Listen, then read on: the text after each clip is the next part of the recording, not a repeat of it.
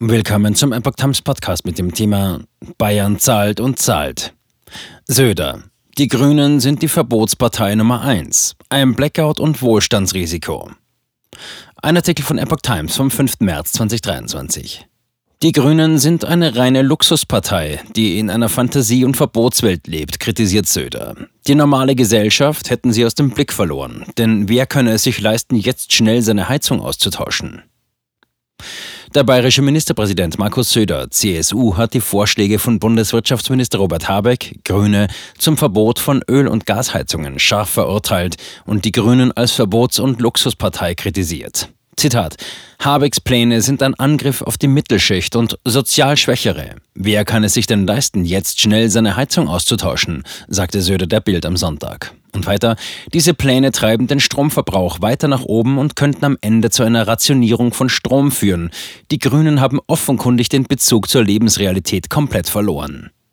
Weiter sagte er, sie sind inzwischen eine reine Luxuspartei, die sich nur um gut verdienende Großstadtbürger kümmert und stattdessen Arbeitnehmer und den ländlichen Raum bewusst vernachlässigt.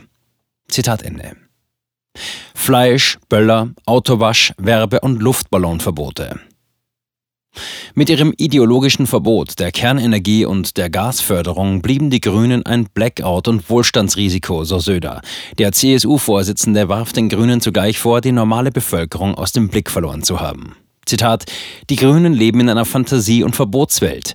Sie sind die Verbotspartei Nummer eins. Fleisch, Böller, Autowasch, Werbe- und Luftballonverbote sind nur eine kleine Auswahl ihrer Pläne. Sie wollen letztlich eine andere Republik und die Deutschen umerziehen.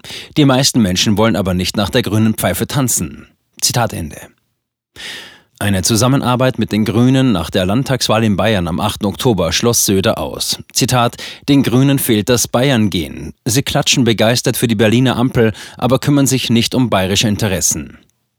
Die Grünen seien im Grunde spießig und illiberal, so Söder. Schwarz-Grün ist für ihn keine Option, wenn am 8. Oktober im Freistaat gewählt wird.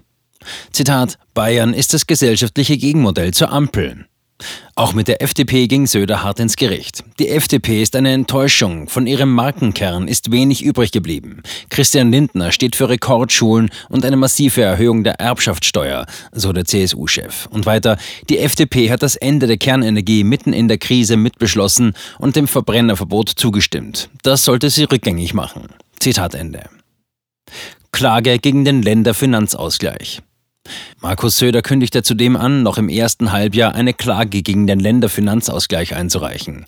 Es ist einfach nur noch unfair und ungerecht, sagte der CSU-Vorsitzende. Fünf Geberländer hatten den elf finanzschwächeren Bundesländern im vergangenen Jahr 18,5 Milliarden Euro gezahlt. Davon trug Bayern mit Zahlungen von 9,9 Milliarden Euro mehr als die Hälfte bei.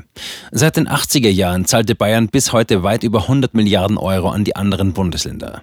Es sei eine Schmerzensgrenze erreicht. Wir sind solidarisch, aber nicht naiv, sagte Söder.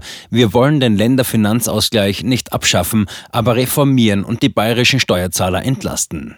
Zitat Ende. Der bayerische FDP-Chef Martin Hagen sagte am Sonntag, die Staatsregierung habe die Reform des Länderfinanzausgleichs 2016 als großen Erfolg gefeiert. Söder sei bei den Verhandlungen damals als Finanzminister federführend gewesen. Die angekündigte Klage sei peinlich und schlicht ein durchsichtiges Wahlkampfmanöver. Bayern, Baden-Württemberg und Hessen sind die größten Geber in dem System. Bayern und Hessen hatten 2013 schon einmal gegen den damaligen Länderfinanzausgleich geklagt und eine Neugestaltung gefordert. Sie zogen ebenfalls eine Klage in Betracht. Das System heißt heute Finanzkraftausgleich.